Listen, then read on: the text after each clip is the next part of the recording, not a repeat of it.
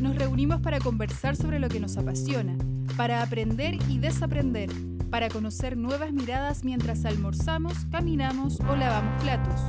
En este podcast indagamos en la diversidad de las experiencias pedagógicas.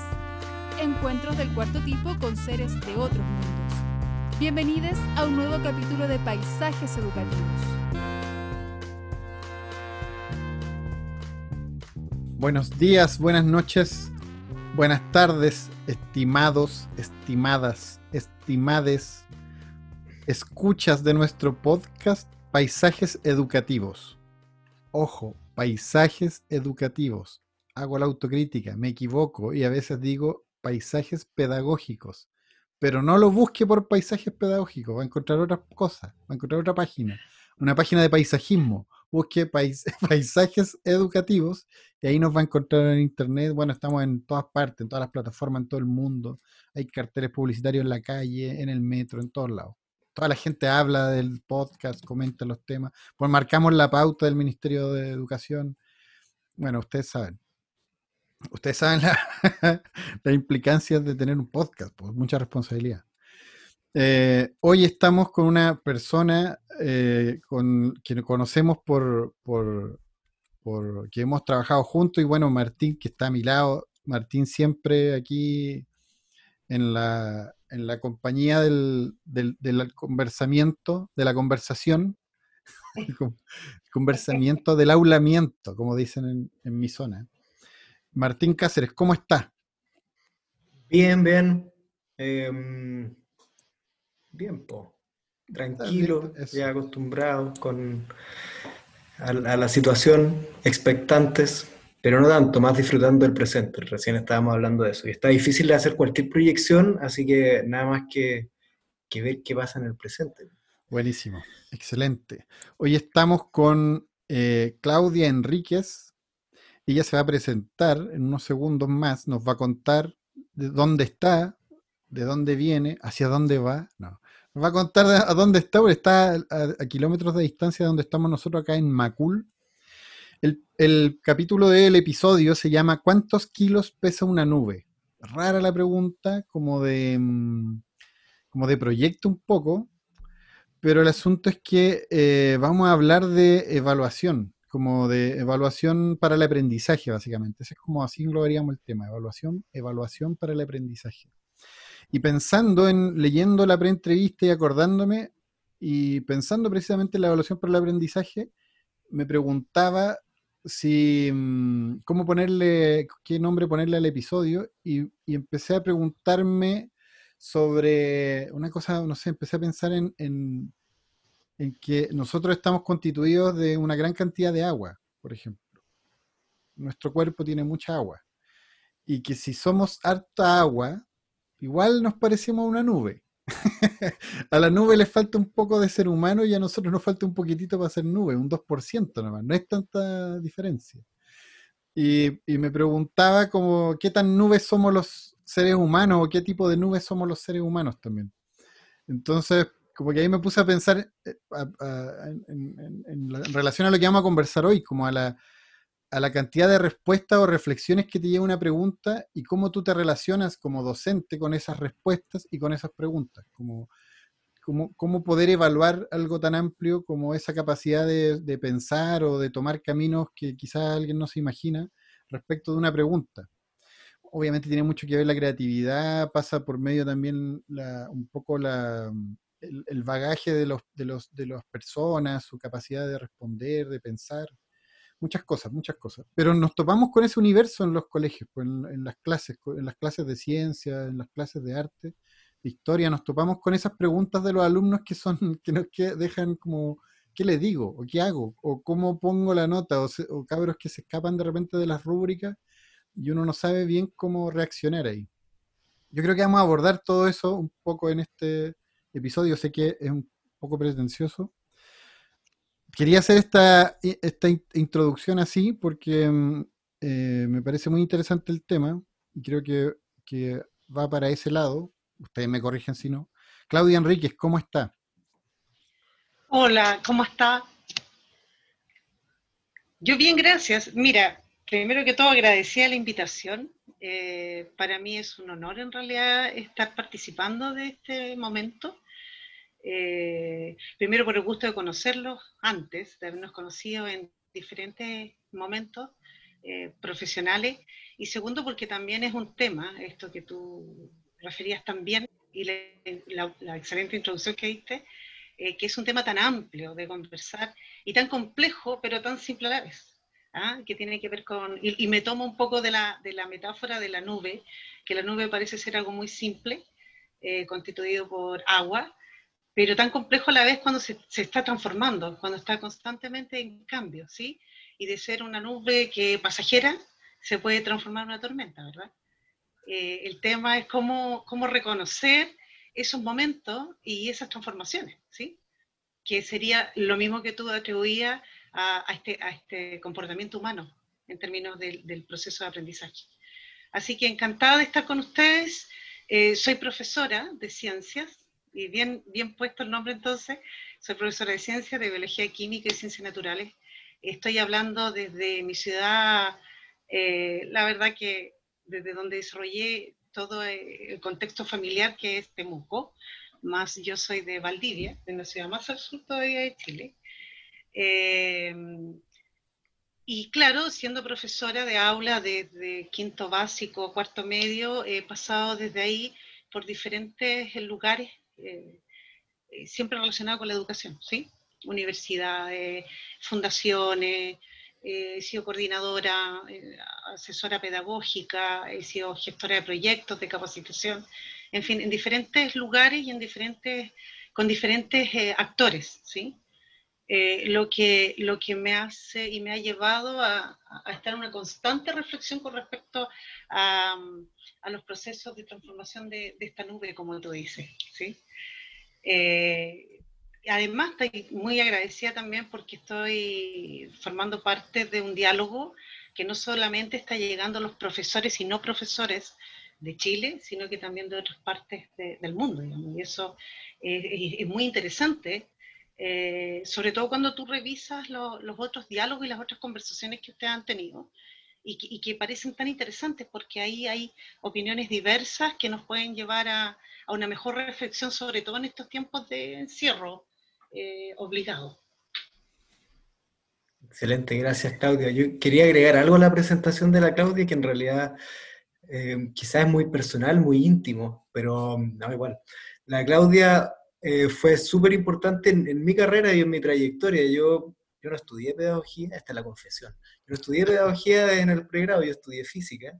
Bueno, igual ya lo he contado en otros episodios. Y, mm, entré al programa Enseña Chile y por ahí fue como el, camino que, que, empecé a recorrer em, para meterme en el mundo de, la educación. Y mm, en Enseña Chile tienen este sistema de, mm, de, que hay un tutor, un profesor experto, como somos gente que no estudió pedagogía, Em, en general. Em, tenemos un tutor, que es un profe experto, que nos acompaña y hay un, proceso súper intenso de, reflexión, intenso y constante de reflexión pedagógica. Y en mi caso, mi tutora era, era la Claudia. Entonces ella me ayudó en todo este, en el tránsito de ser un recién egresado de licenciatura en física, em, que para mí la física era, era solo matemática, entonces yo llegué a, chocar contra una pared, tratar de enseñarle matemáticas, como física matemática a, los cabros, eh, a mis estudiantes. Eh, y, claro, súper difícil, pues la Claudia me ayudó a cambiar el foco. En ¿Qué es lo importante? ¿Por qué enseñamos ciencia? Ir al, experimento, a la experiencia y todo eso que estamos desarrollando, que tiene todo que ver con el aprendizaje basado en proyectos. Toda esa reflexión mía partió ahí súper acompañado de la Claudia. Así que súper invitada desde mi, perspectiva, ha sido un, gran aporte. Em, entonces vamos, vamos con, la, con la primera pregunta, el, primer motivo que queremos abordar es la evaluación para el aprendizaje. Entonces, que es un, es un concepto que em, se habla mucho de evaluación, pero hay un término que, que es específico que, le, que se le ha llamado así, evaluación para el aprendizaje. Entonces, si nos puedes contar em, cómo caracterizas la evaluación para el aprendizaje, ¿qué es? Em, Fíjate que cuando, cuando me enfrenté a esta pregunta, eh, uno tiende a ir hacia la teoría, ¿no? Como el concepto que dice el Mineduc, que dicen los autores que han referido, que han estudiado. Y, me acordé mucho del podcast que hicieron con Ernesto Treviño, excelente, como todos los demás, eh, y, me, hizo mucho sentido algo que él repetía constantemente, que era como, podemos saber mucho desde la teoría, más no estamos todavía evaluando el cómo llevarlo al aula. Entonces, eh, cuando, cuando me pongo en ese lugar, digo, bueno, entonces yo tendría que partir con una pregunta, devolverles una pregunta y decirles, ¿cuál fue la mejor forma en que ustedes lo evaluaron para haber eh, adquirido aprendizaje significativo? Si ustedes pueden recordar alguna forma, alguna metodología, algún instrumento donde ustedes sienten que a partir de aquello aprendieron yo en lo particular soy, bueno, no se nota tanto porque me, maquillo para estas ocasiones, pero ya a mis 40 años, hace 40 años atrás, bueno, menos 30 cuando estaba en el colegio, el sistema era súper instruccional y, y pruebas nomás. Entonces tuve re poca experiencia. Lo que sí puedo recordar mucho es que un profesor de lenguaje se dio cuenta que yo pintaba, o sea, yo era pintaba todo el día. Lo único que hacía era pintar y dibujar desde los 8 años. Y obviamente él se dio cuenta, entonces me abrió la ventana para que resolviera los trabajos de lenguaje con dibujos o pintura. Y ahí fue, yo fui feliz y me abrió la posibilidad. Ahora nunca vi un instrumento, nunca vi eh, rúbricas, nada, pero me encantó que él abriera esa posibilidad, y como que de diversificar el universo de posibles respuestas. Entonces fue genial porque pudimos empezar a conversar, pues yo me recuerdo que empezamos a conversar como que yo tenía que explicar las pinturas o los dibujos que hacía en relación a, los libros, por ejemplo. O sea, en vez de, responder el libro como la pregunta típica, yo podía hacer dibujos, ¿cachai? Entonces era genial porque podía, pero tenía que explicar igual los dibujos, entonces qué era quién, en qué momento, qué sé yo. Entonces era genial, me abrió una puerta súper importante. Recuerdo harto a Julio Vera por esa posibilidad. Y en términos de como del concepto de evaluación, ¿tú qué podrías decir? ¿Cómo eh, eh, puedo entender que como estabas haciendo una, una autoevaluación de lo, de lo que tú estabas realizando?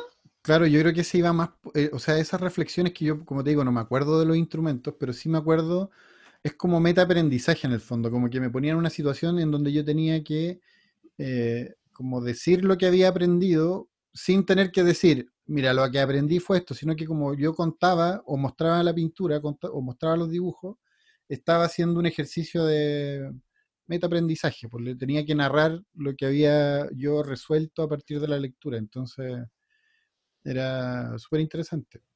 O sea, claro, era más vivo, más contextualizado.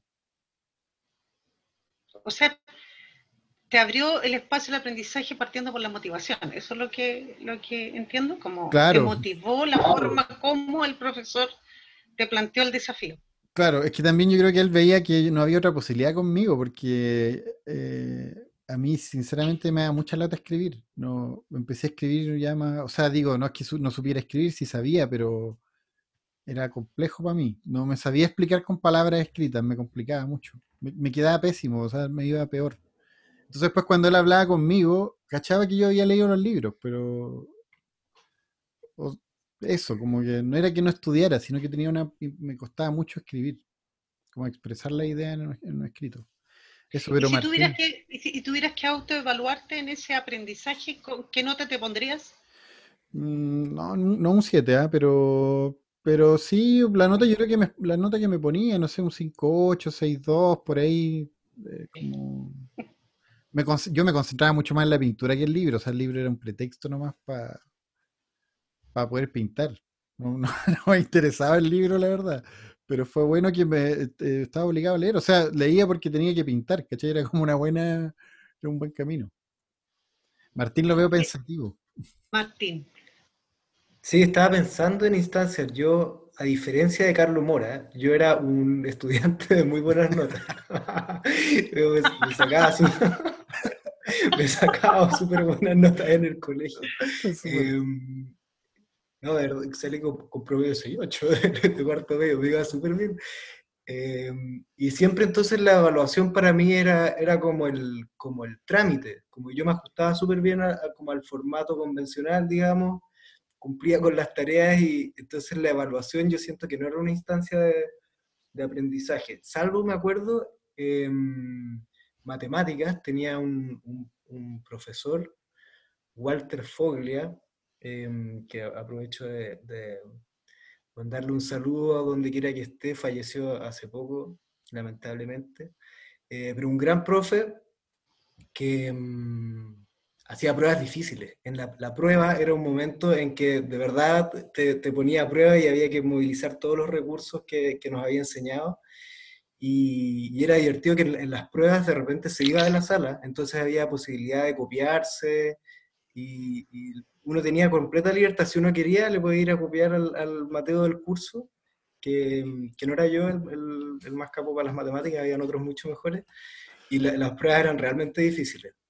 Eh, yo me las veía así luchando con la prueba y después daba una retroalimentación súper buena, como de los pasos que llevaste, de verdad se metía en el, en el razonamiento que uno seguía y te retroalimentaba cómo llegabas a las soluciones. Entonces, de esas, de esas evaluaciones sí que aprendí. Fíjate que al hacer esta pregunta, al, devolverles con una pregunta, precisamente yo pensaba cómo hablar de, eh, este nuevo concepto de evaluación para el aprendizaje. Eh, y no, no podemos hablar de este nuevo concepto de evaluación para el aprendizaje comparado con la evaluación del aprendizaje eh, si no lo hacemos de manera paralela, digamos precisamente en, el relato de ustedes eh, se, pudieron ver varios de los elementos que constituyen y que hacen la diferencia entre estos dos conceptos, ¿verdad? Porque si yo hoy día hablo de una evaluación para el aprendizaje, estoy relevando aquello que ustedes describieron como aquella evaluación, ¿verdad? Aquel proceso, ustedes dijeron unas palabras clave, proceso, ¿sí? Hablaron de motivación, hablaron de desafiar o de desafíos. Hablaron de retroalimentación. Hablaron de poder describir lo que hiciste, los, pasos que diste para lograr ese aprendizaje. Entonces, esos conceptos y otros que vamos a seguir conversando son los que hacen la diferencia en evaluación del aprendizaje. Porque todo el rato lo que estuvieron relevando también ustedes es lo que les pasaba a ustedes, ¿verdad? Lo que ustedes iban adquiriendo y cómo lo adquirieron. ¿sí? En el caso de, Carlos, era este profesor que vio las habilidades y las competencias que tenía Carlos y aquellas que no, no, voy a decir no las tenía, sino que no las tenía más desarrolladas, simplemente como esto que decía de, no ser bueno para leer y ni para escribir. Por lo tanto, potenció al, al, individuo, en este caso a Carlos, lo potenció desde su ser. Dijo, ¿cómo yo movilizo desde él y lo motivo? Y claro, se fijó que una de las competencias que más relevaba, o las habilidades que más relevaba en este caso, Carlos, era el dibujo. Entonces, más allá de llamarle la atención y decirle escribe como el resto, le dijo construye con estas competencias que tú tienes un aprendizaje a partir de esta otra. Y además hizo un trabajo interdisciplinario maravilloso. ¿Qué, decir? Porque eso debería ser la educación del futuro. Para allá debemos ir. Eh, por lo tanto, la evaluación para el aprendizaje, si yo pongo solo el ejemplo de, que dio Carlos, es un proceso continuo, es un proceso dinámico, es un proceso que, tiene que permitir al, aprendiz el poder verse en la situación de, aprendizaje, en cada proceso que conlleva el aprendizaje. En el caso de la evaluación del aprendizaje, tenías a, una persona que estaba evaluando un resultado, ¿cierto?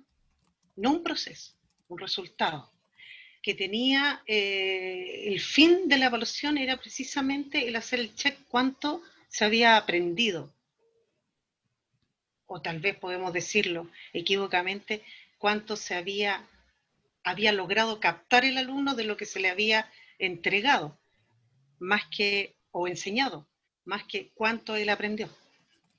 La evaluación del aprendizaje es una evaluación que está definida en, un tiempo determinado.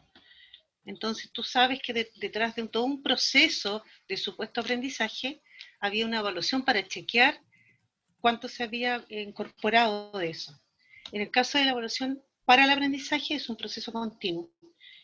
no, hay un, límite, es, todo el tiempo, es todo el tiempo dentro de una sala de clase que es el lugar central donde el aprendiz adquiere conocimiento, tiene que estar todo el tiempo viéndose como un proceso que es parte de la planificación y no al final de una clase, ¿sí? sino que todo el tiempo en un proceso de, planificación. Por otro lado, la evaluación del aprendizaje em, recoge información, pero la, información que recoge no es solamente para decir aprendió o no aprendió, sino que es un mecanismo y debiera ser un mecanismo de reflexión pedagógica por parte del docente, y no solamente del docente, sino también del estudiante, del aprendiz. Entonces, ahí hay, una, hay un parámetro que es súper importante, que es la retroalimentación no es un aprendizaje para solo el aprendiz, que en este caso es, es el estudiante, sino que también para el docente para aquella persona que planificó, gestionó y diseñó pedagógicamente la forma como esos estudiantes tenían que aprender. ¿sí? Y yo creo que es el parámetro más diferenciador de, de toda la parte conceptual que nosotros le podemos entregar, esta diferenciación de conceptos, ¿no? Eh, la reflexión, la reflexión mutua, la reflexión del aprendiz, ya sea a través de una autoevaluación, a través de una coevaluación con el docente, con sus compañeros, es, un proceso continuo de aprendizaje mutuo. ¿sí? Eso yo creo que es lo que releva eh, mayoritariamente eh, la evaluación para, el aprendizaje.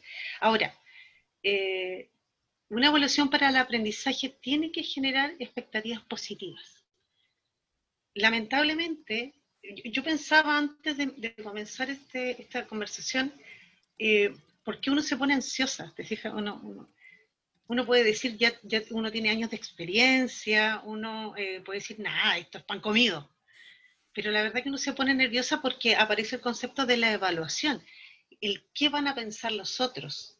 Y la evaluación resulta venir espontáneamente como una situación más bien como, voy a ponerle este nombre, como punitiva, como eh, voy a fracasar si no soy capaz de dar respuesta a lo que se espera de mí. Pero no pensamos, puedo sentirme que, no voy a hacer la palabra fracasar, puedo sentirme ansiosa porque tal vez no tengo o no he revisado o no he visto todas las competencias y todos los conocimientos que tengo para entregar. ¿sí? Entonces, la, la evaluación para el aprendizaje tiene que invitar a una reflexión personal de los procesos y las formas como tú estás llevando a cabo este encuentro con el conocimiento. Eso es en términos generales. Excelente. Haciendo, hice, hice un, un, punteo porque hay, varias características, a ver si... A ver qué nota me saco, profe. Todo lo contrario. a ver, hacer, hacer como un resumen. Em, Oye, a propósito, no te pusiste nota, no te pusiste nota de, cómo hacías tus procesos de evaluación, como lo hizo Carlos. Carlos se puso entre un 5, 8, un 6 a propósito. ¿Tú qué nota te hubieras puesto? Se va a poner un 6-8. sabes que yo, me bajo, me bajaba la nota. Sabes que en una, me, acuerdo de una retroalimentación, una prueba de, geometría analítica, que de esos que hay que encontrar la intersección de una, de una, de una circunferencia con una elipse. ¿Te acuerdas de ese tipo de problemas? De geometría analítica. Es súper avanzado para el, para el, colegio, tercero, cuarto medio. Pero bueno, esas pruebas no hacía. Y yo a mano, en, uno de los pasos, introduje un signo positivo o negativo para que me diera, porque si no, no intersectaba nunca. Y lo hice así, y el profe se dio cuenta y me dijo, en la matemática no se puede hacer trampa, pero no me bajó la nota por eso. Entonces yo me bajo la nota ahora. Traté, ¿viste? Estaba preocupado más de la nota de eso. Así que no me merecía la, buena nota. Entonces, una, está bueno recordar esta, estas instancias. Em, una comparación. Entonces, en la evaluación para el aprendizaje es parte del proceso versus la del aprendizaje que es al final. Uno es un proceso continuo, el otro es discreto, es solamente una instancia. Em, el otro está súper bueno pensar como en la, en la emocionalidad. Entonces, por un lado, hay expectativas positivas y de la otra forma genera ansiedad. Em, el otro es el enfoque, una es de crecimiento y otra es una cosa más punitiva. Eh, y la otra es que es la información que se genera. Uno es información para el docente y para el estudiante, y el otro es una información que llega unilateral, unilateralmente al estudiante. Y una distinción clave es que es una reflexión mutua, conjunta entre docente y estudiante. Súper buen, buen listado, ¿no? ¿Me fue bien? Un 7.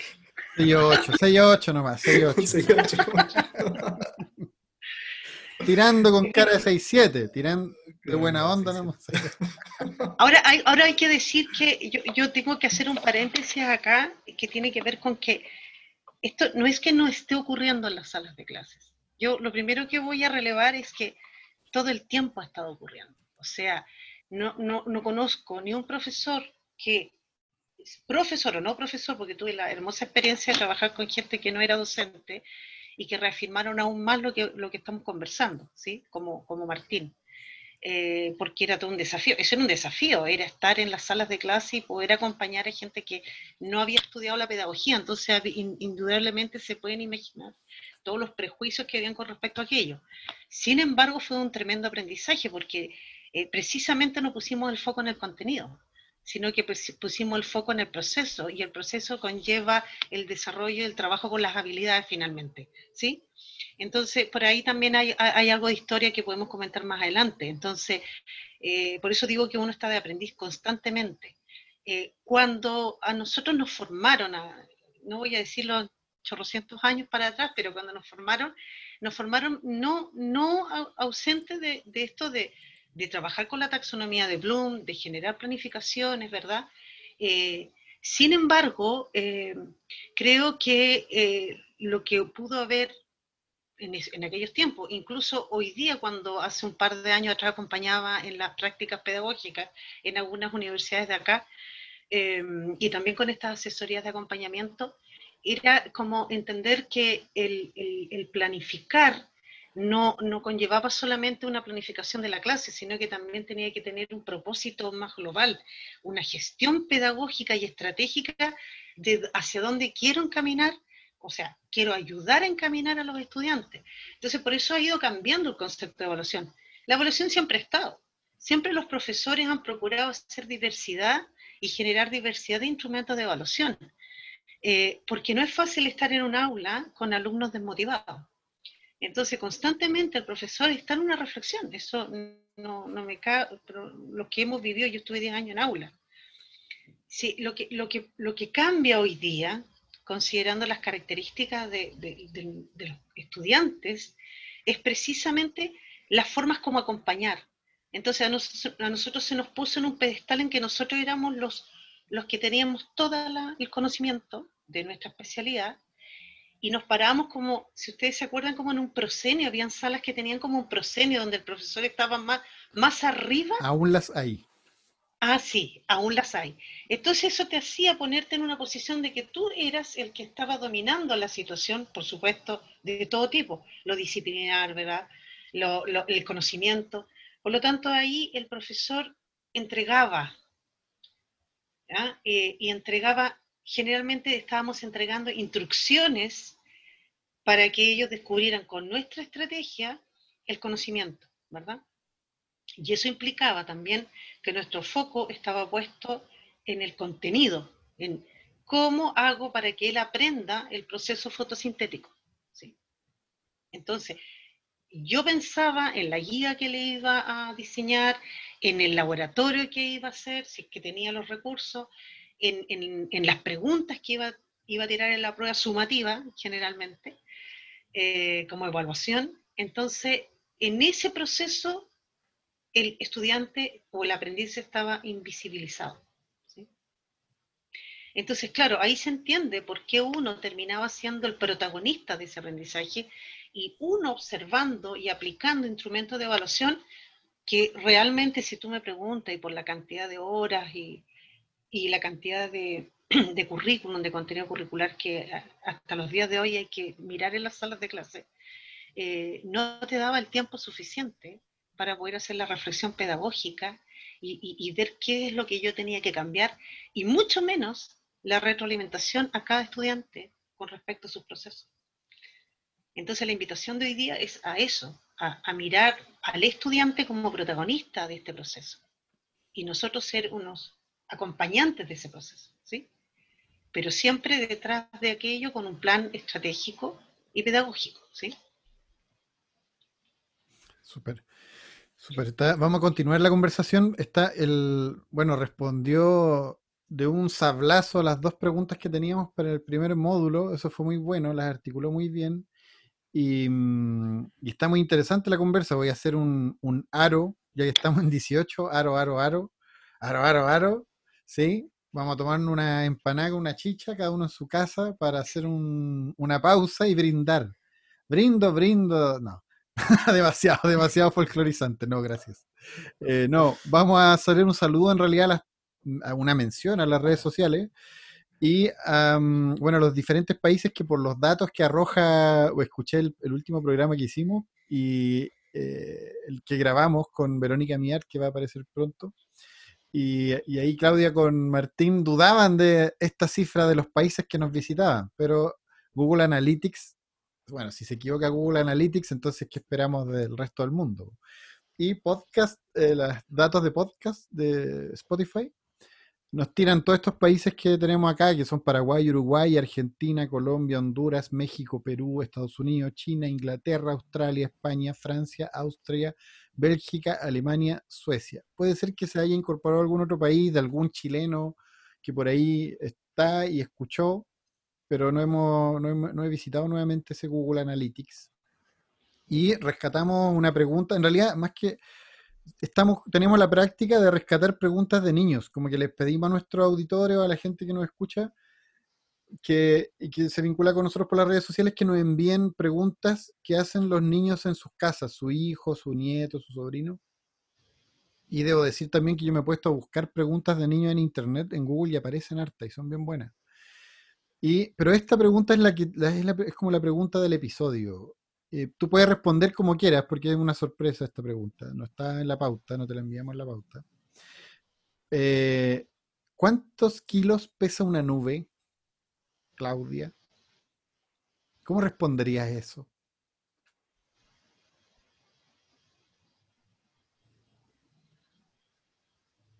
Bueno, hablando de, esto, y además como no puedo dejar de, eh, de lado mi especialidad, entonces, lo primero que se me viene a la mente es que desarrolla una investigación científica. Entonces, es su pregunta investigativa. Yo le diría, esa es tu pregunta investigativa y, tú te puedes dar una respuesta anticipada. Eh, ¿Cuánto crees tú que pesaría esta nube? Entonces le devolvería la pregunta. Hay, un ejercicio con, el aprendizaje que tiene que ver con la pregunta, con el diseño de la pregunta. Eh, y creo que es fundamental porque volvemos a lo mismo, el profesor eh, estaba acostumbrado a dar las respuestas constantemente, ¿sí? Pero la invitación hoy día, a partir de todo este cambio de paradigma, es que ellos se hagan la pregunta y busquen y se interroguen. Bueno, ustedes saben mucho de eso porque desarrollan la metodología basada en proyectos, que es una de las, una de las cinco metodologías más eficaces en términos de desarrollo de un aprendizaje significativo, estudiada en el mundo. Eh, y parte desde una pregunta investigativa, una pregunta desafiante. Entonces yo le diría, ¿qué, respuesta te darías? Eh, antiguamente yo le hubiera dado una respuesta científica.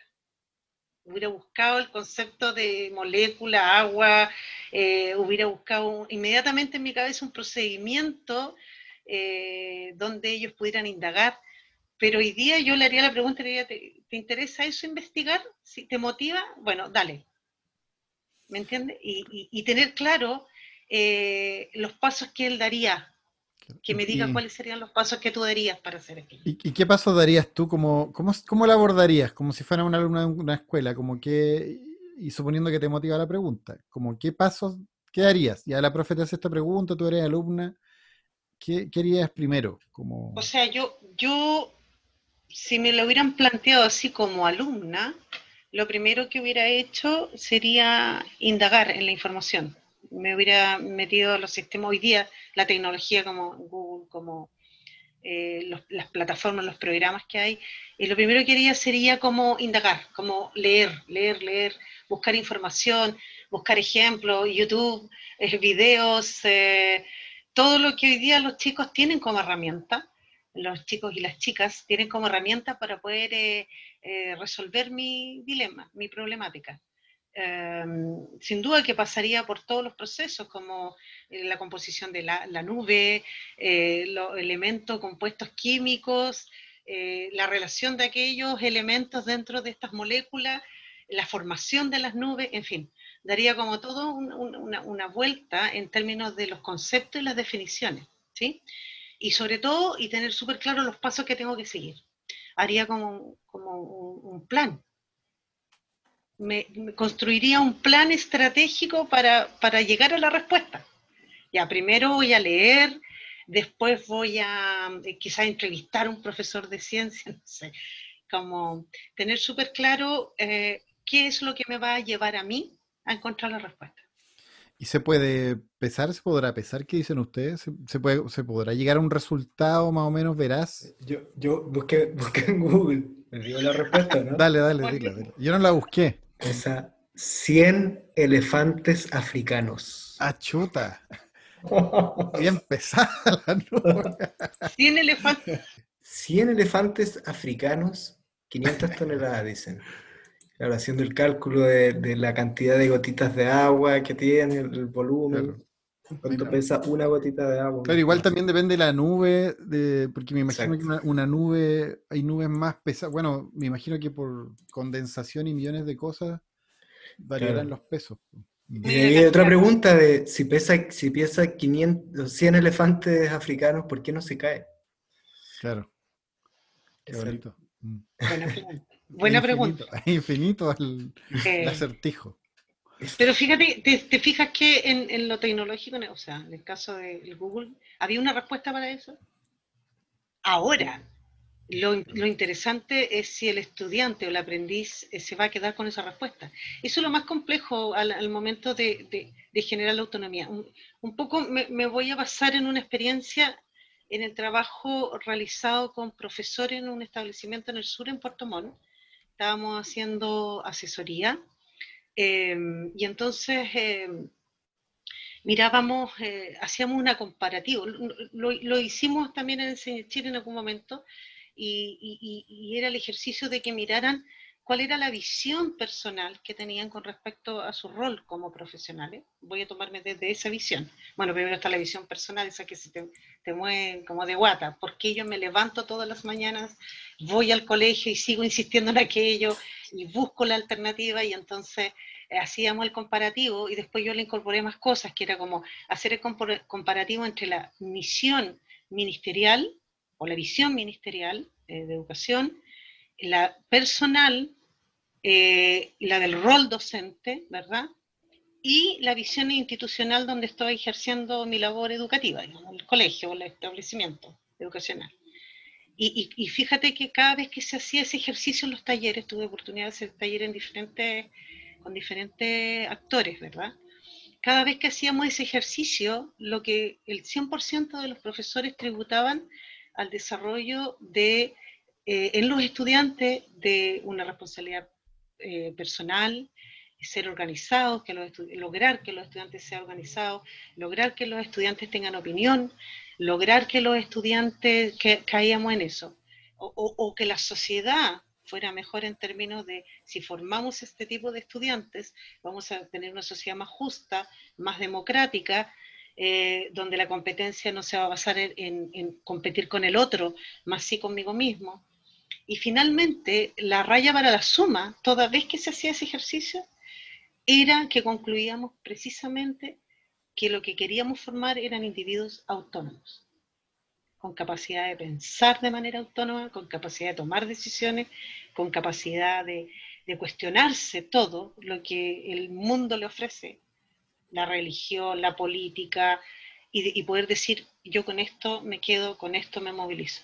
Por lo tanto, si tú, si tú miras eso y después volvemos al ejercicio de aquel estudiante que encontró la respuesta que encontró Martín, entonces yo lo desafiaría aún más en decirle qué hay de verdad y cuál es la veracidad de esa respuesta que encontraste en, este, en, esta, en el Google. Entonces lo desafiaría a seguir buscando información. Y en esa búsqueda de información, para poder tener una conclusión eh, con peso, ¿verdad? Eh, es que estás desarrollando estas otras habilidades que hablábamos y que hemos hablamos muchas veces con Martín y con, y con Carlos el otro día, eh, que tenía que ver con estas otras habilidades que también están declaradas dentro de nuestras bases, nuestras bases curriculares, nuestras nuevas bases curriculares, y también en la estructura de los programas de, los, de educación de, nuestro país, y que tiene que ver con el desarrollo no solo del, de, fortalecer el conocimiento o el contenido, le voy a llamar, no conocimiento, sino que por sobre todo el desarrollo de habilidades y actitudes. y ahí es donde hoy día el concepto de evaluación para el aprendizaje tiene un rol fundamental, porque es precisamente ahí donde el profesor tiene que asumir o visibilizar, no es que no esté, está, tiene que visibilizar la forma como el aprendiz va a ser capaz de mirarse a sí mismo en este caminar y en este proceso de transformarse en un individuo autónomo. ¿Sí? en un individuo que tenga la capacidad de ser crítico y no sentir miedo por decir lo que piensa, en un individuo que sea capaz de defender una situación, una postura política, religiosa, sin tener que eh, guardar silencio porque eh, hay una mayoría que opina diferente. yo creo que todos coincidimos en aquello, ¿sí? Eh, y cuando tú te vas, te alejas de los establecimientos más más centrales, más de ciudad, y te vas hacia la periferia, esa diferencia, esa brecha es aún mayor, ¿sí? Porque el cambio no, no llega de la misma manera que en, en las ciudades donde, donde, está más centralizado todo esta, este diálogo y esta reflexión.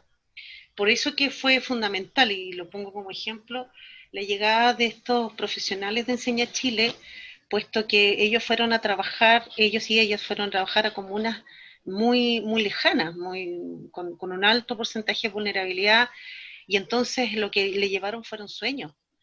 Y sobre todo le llevaron la convicción de que ellos podían. ¿sí? Eso era lo primero. Eh, y, que, y que lo importante es que ellos pudieran cumplir con sus sueños y no lo que se esperaba. Porque si lo mirábamos desde el punto de vista académico, disminuir la brecha entre los colegios, eh, eh, municipales, ¿verdad? Que era donde mayoritariamente trabajábamos, y los colegios particulares, desde la mirada de, ¿tienes que alcanzar estos conocimientos o estos contenidos? Era imposible. Más sí hacerles ver a ellos y visibilizar que las herramientas las, tenían en sus manos. Ellos. Ellos podían, si, si se definían y si entendían que tenían un propósito y que querían alcanzarlo, un sueño. ¿sí? Y ahí entonces el profesor, independiente si fuera docente o no, se transformaba en un coach, en un acompañante, en un, en un mentor de ese proceso. ¿Cómo te puedo acompañar? Era la premisa, a cumplir mm. con tus sueños. Tú ya tienes las herramientas. Esto un poco. Igual yo tengo, mm, como mirando con, distancia, em, a mí mismo y a, todo ese proceso, tengo como críticas, autocríticas, cuestionamientos que, sobre todo este tema mm, de, plantear la educación como, mm, como, como que te está preparando para el futuro eh, y como una eterna promesa de que es que esto te va a servir después. Eh, y eso cuesta que un joven, un adolescente lo, lo compre así absolutamente, Em, y yo creo que eh, ahora, con, con, toda la experiencia, con, con, todo el trabajo que hemos tenido, con todo lo que hemos estudiado, me inclino más a pensar en el presente, como en pensar cómo una experiencia de, de mm, lo, lo, que pasa en el colegio les otorga un presente distinto al actual, cómo se genera un, microcosmos, como decíamos en un capítulo anterior, diferente al, mundo externo y, y cómo esa experiencia tiene un fin en sí mismo que es vivir una experiencia diferente. Es, es como un cambio bien, y, yo creo que tiene harto que ver con esto que estamos hablando de la evaluación, como si la evaluación es como al final del proceso, como lograste en un objetivo, o si, o si es un proceso continuo de reflexión que tiene mucho más que ver con, con, con algo adaptativo, orgánico.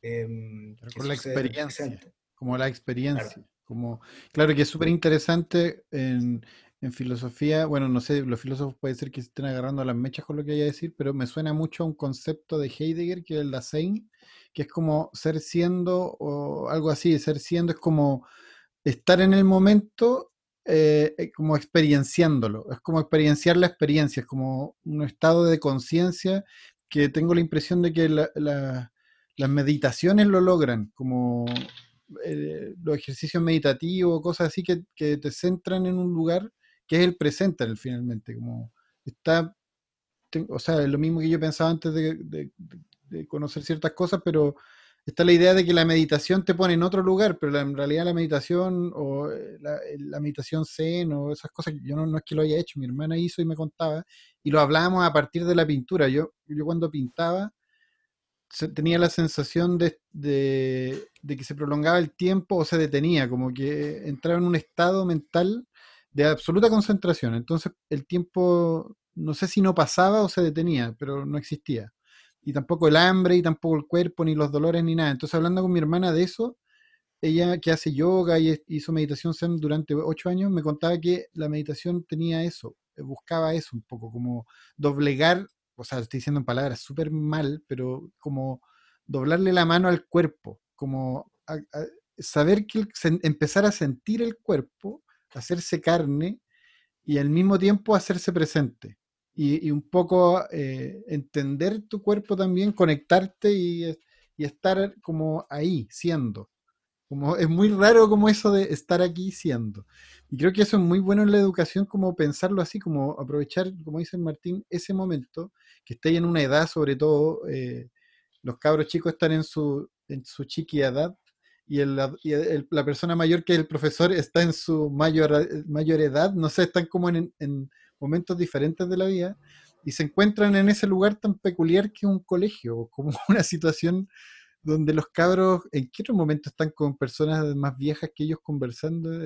si se todos nos juntamos con gente de nuestra edad, básicamente. O sea, todos mis amigos se juntan con personas de su edad.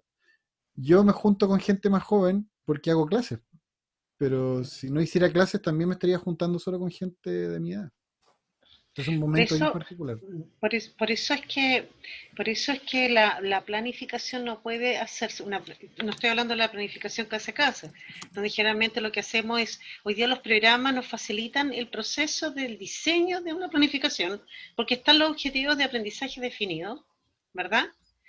Eh, están los indicadores de evaluación que que tú los puedes tomar y meterlos dentro de una rúbrica y hacer un seguimiento del proceso del aprendizaje en términos de las actitudes, de, las habilidades, incluso, ¿verdad? Y por ende de los contenidos. Eh, pero hay un paso previo que no, es, no hacemos y que tiene que ver con que a dónde quiero llevar yo como un mentor a estos aprendices. Y eso está muy relacionado con reconocer el contexto en que me encuentro desarrollando aprendizaje los contextos son esenciales, el identificar el tipo de estudiante, la geografía, el tipo de familia, el, mirar al estudiante en su entorno y no mirarlo desde lo que yo quiero transformar, ¿sí? Eh, porque si no me fijo en eso, entonces lo estoy sacando de su ser, de lo que hablabas tú, Carlos, de su esencia, lo estoy nosotros teníamos que trabajar y después me tocó con otra fundación, Educación 2020, también desarrollar proyectos en, lugares periféricos vulnerables y ahí trabajamos con establecimientos con un 98% de población mapuche, ¿verdad?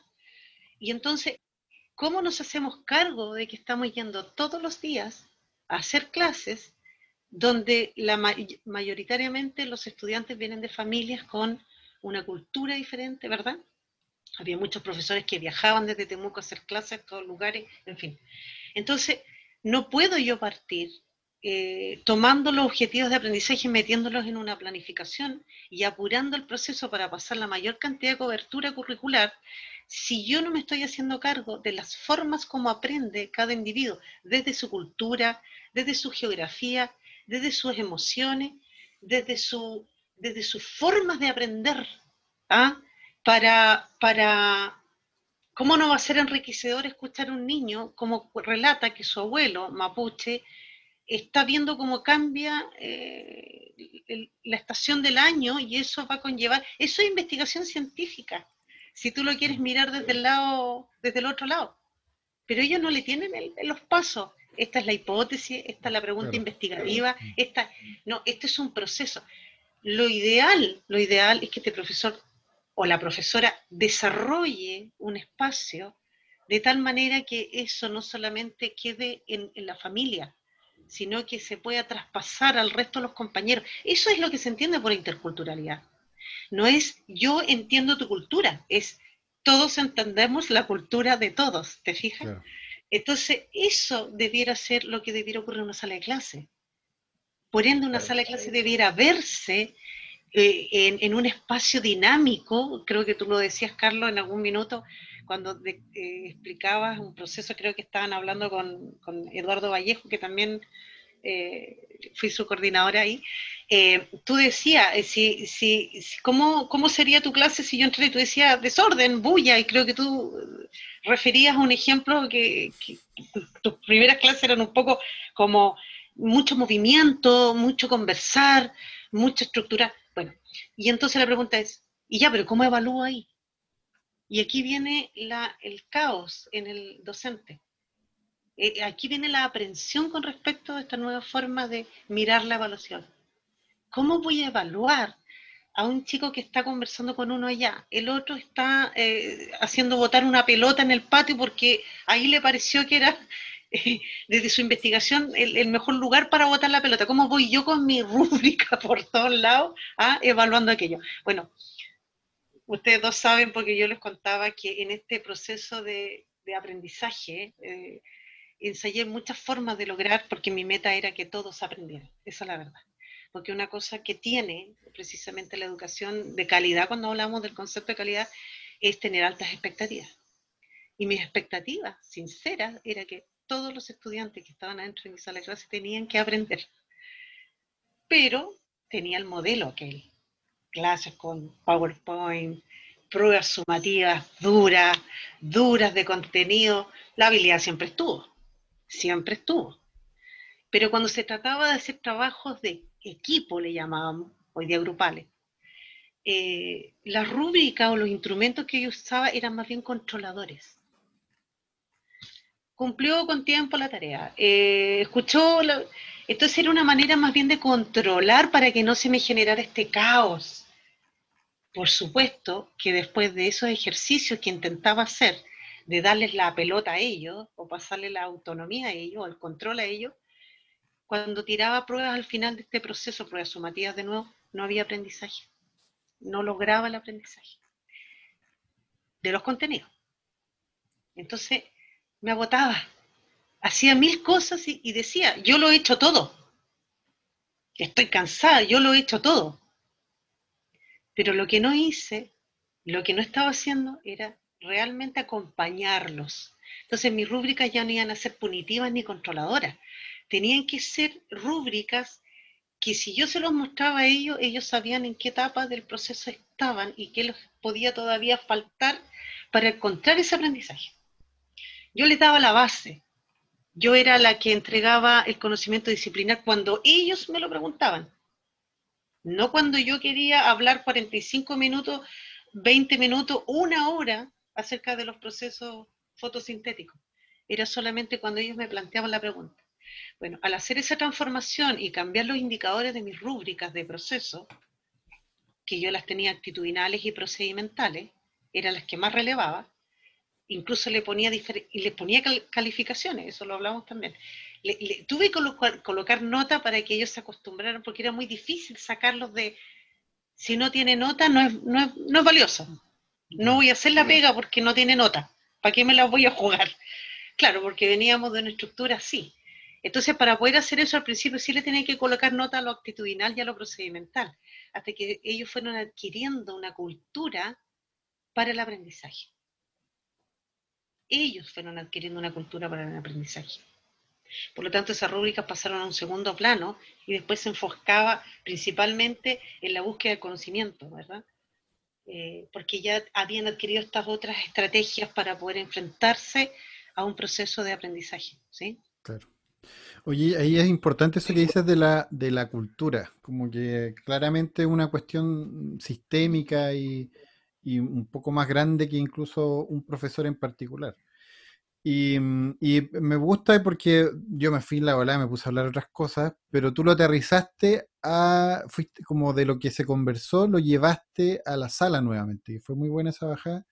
Y, y justamente nos estábamos preguntando con Martín por interno cómo hacer la bajada y tú la empezaste a hacer y tú la estabas haciendo. Entonces fue súper bueno que aterrizar un poco esto, pues cómo, cómo, cómo, cómo se hace. Todo esto que hemos hablado, que es súper interesante y bonito, cómo se hace. Y tú lo estás diciendo recién, como eh, eh, que un poco tiene que ver con el giro en la perspectiva también, pues de dónde se ubica el profesor y dónde ubica el instrumento, así como un medio de comunicación, un medio referencial o, o el punto final, así como la, la meta a llegar.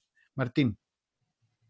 Sí, que está, está muy bueno el, contar cómo se hace en concreto. hay elementos bien importantes que es la, considerar todo lo que está pasando a todos los estudiantes. Ahí de repente hay, muchas rúbricas en, internet como de, distintas cosas que uno puede bajar y traducir o incluso vienen los libros.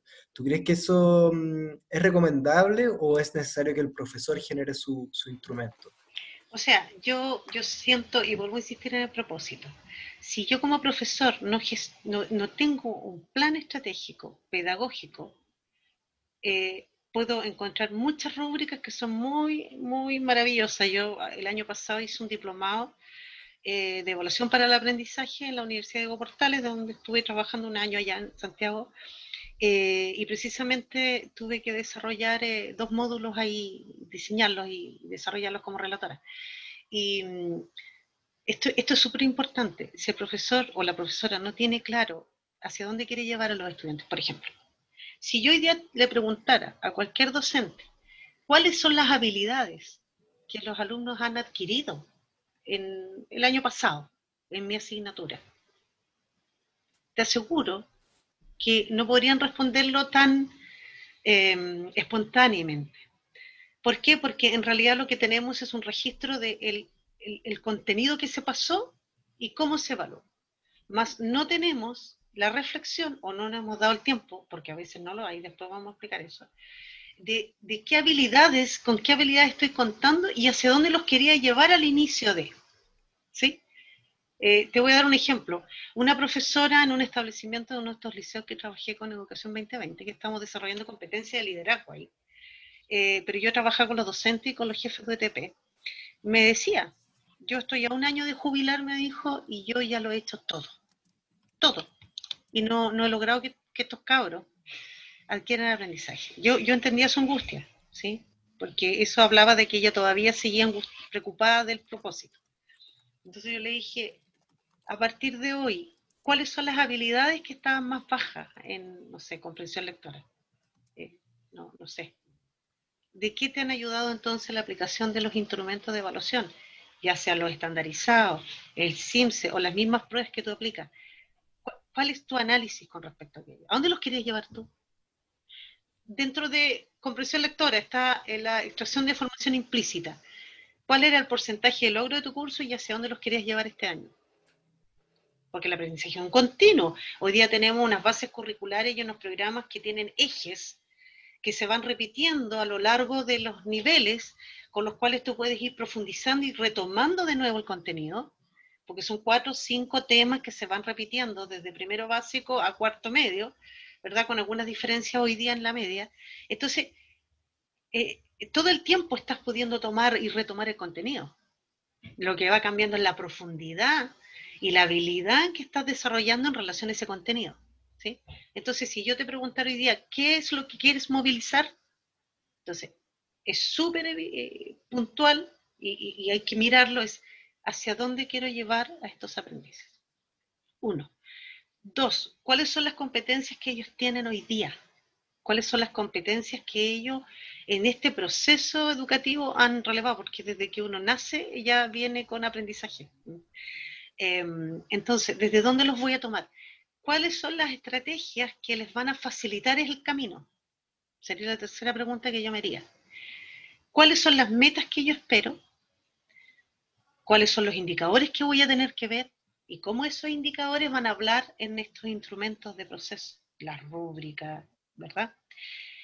Y, y sobre todo, el plan de cómo voy a hacer para que ellos lo vean y lo descubran, ¿sí? Por lo tanto, un alto, un cuarto punto que es una retroalimentación efectiva, ¿sí?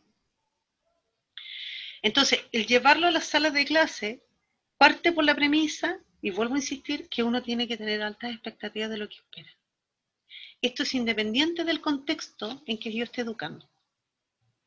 Si yo no creo, si yo pienso que esos estudiantes no van a dar más porque vienen de contextos más vulnerables, porque no sé, entonces la verdad que honestamente eso sería como tiempo perdido y vas a ver mucha frustración.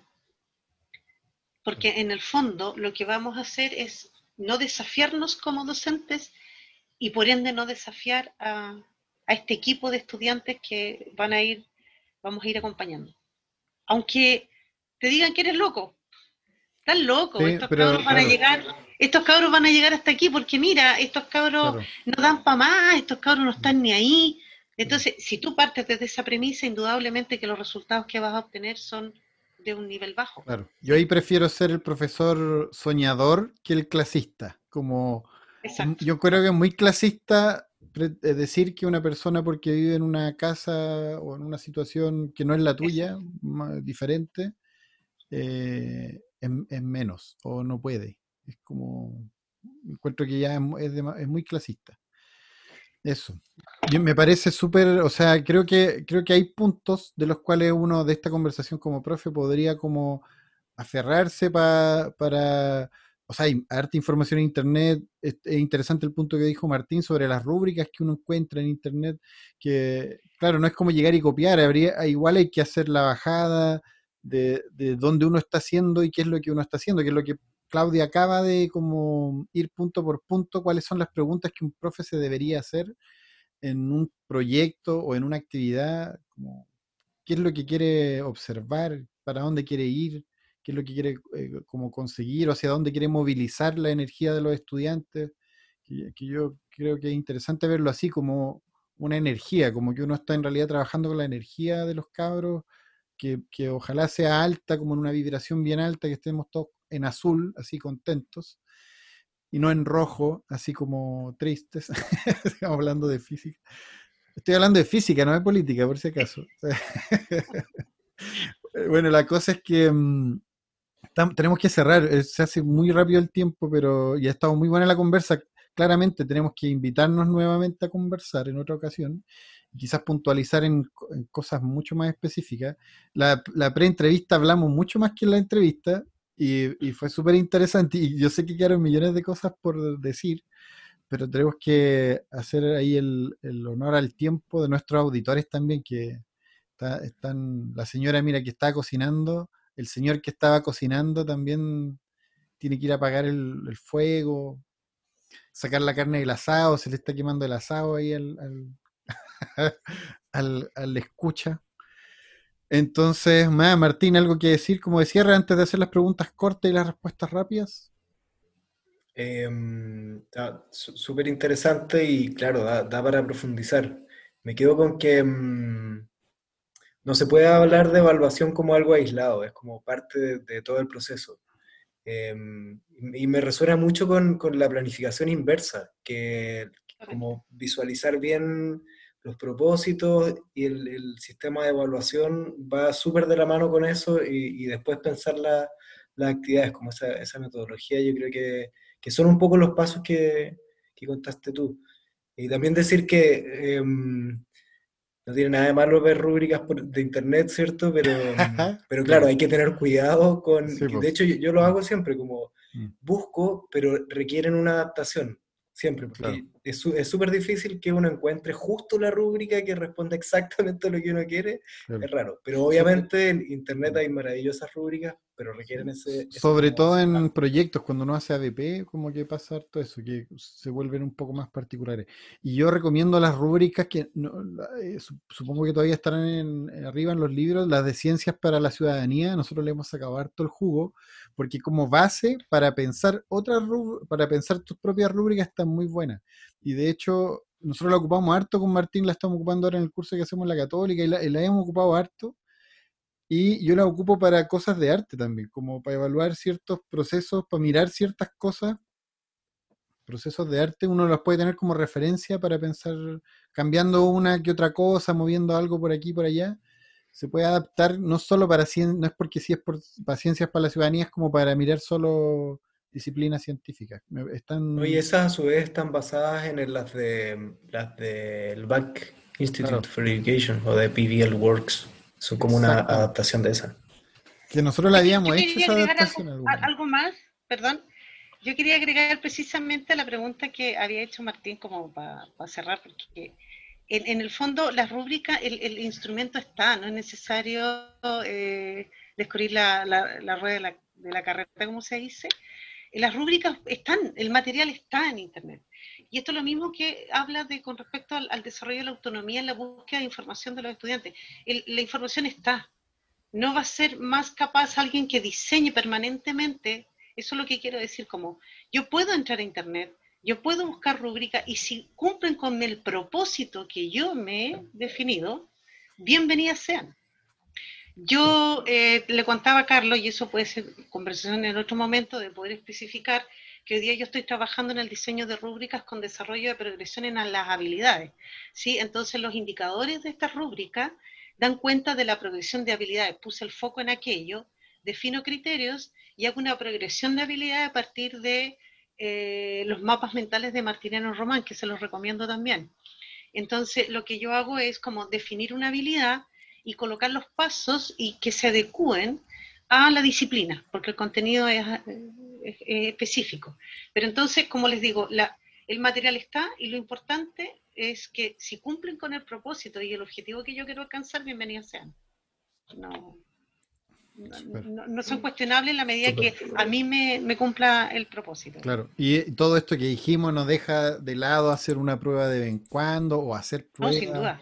O, hacer todo, todo, todo cabe dentro, pero está bueno que esté matizado, que hayan como sistemas paralelos corriendo. Que, que lo importante es que no podemos olvidar, ojo, es que independiente que cambie la metodología, la forma de evaluar y la metodología en la forma de, o los instrumentos, y la metodología en la forma de hacer clases, hay algo que es, que hay una meta concreta, que es el conocimiento, la adquisición del conocimiento. Por lo tanto, una rúbrica, una prueba, en este caso un instrumento, una evaluación formativa como una rúbrica, o una evaluación sumativa como es una prueba, no, hay, no, no es necesariamente que estamos imaginando que la vamos a dejar de lado. ¿Sí? El, decreto 67 lo que dice es reforcemos evaluaciones de proceso, pero no está diciendo anulemos aquello que finalmente me va a decir que dentro de todos estos procesos y toda esta búsqueda, el, aprendiz adquirió el conocimiento, ¿sí? Porque a la hora de definir un concepto, si hubo una educación de calidad, todos debieran alcanzar y decir y describir ese concepto. ¿sí? Claro, eso sin duda enriquece las conversaciones también, pues como eh, eh, eh, entender conceptos no es simplemente para llenar una prueba, sino que es para agrandar el mundo, para engrandar tu mundo, para que tu mundo sea más ancho. Eso. Exacto. Súper, muchas gracias Claudia. Ah, perdón, las preguntas cortes, hay que hacerlo, un clásico, ya se está transformando en una especie de etnografía esa, esa, esa sección. Martín, Preguntas cortas, respuestas rápidas, nuestro, nuestra sección clásica. Eh, la idea es preguntas súper específicas, entonces rápidas, sí. Lo primero que se venga a la mente. Okay. La primera es, ¿qué fue lo último que aprendiste? ¿Qué fue la última respuesta rápida? Hoy todos los días se aprende algo. Em, ¿Cómo poner la clave para poder abrir un celular? Mi clave. Oh. No, no lo había hecho nunca. Eso ya no lo sé. Siempre se aprende. ¿Cuál es la palabra? ¿Cuál es la palabra que más has repetido esta semana?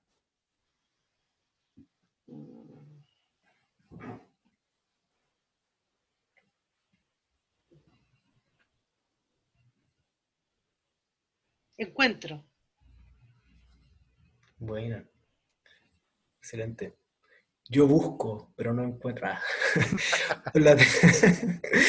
Hoy asumes como ministro. Esta es la más fácil, la más fácil.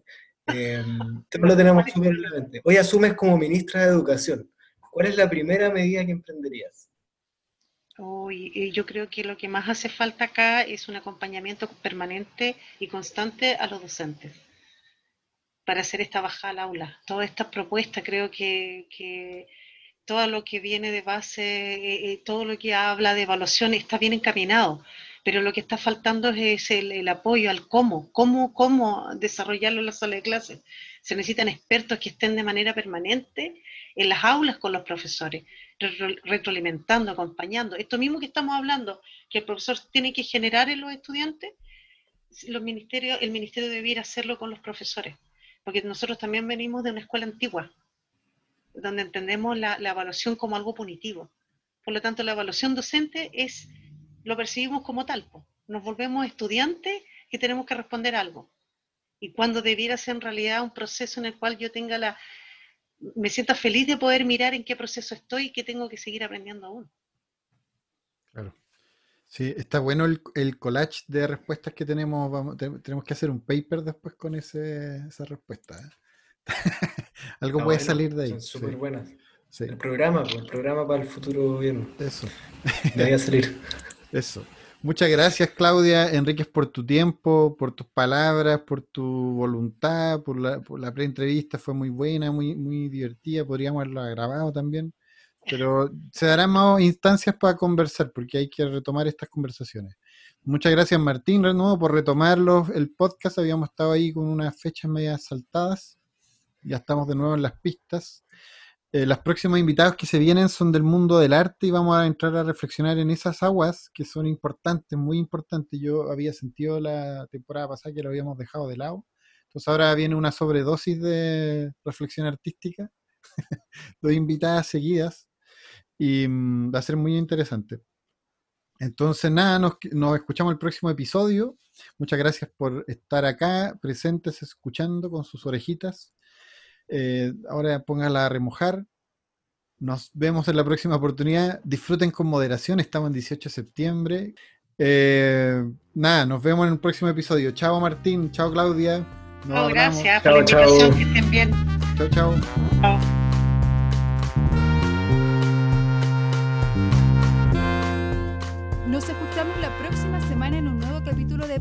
Educativos.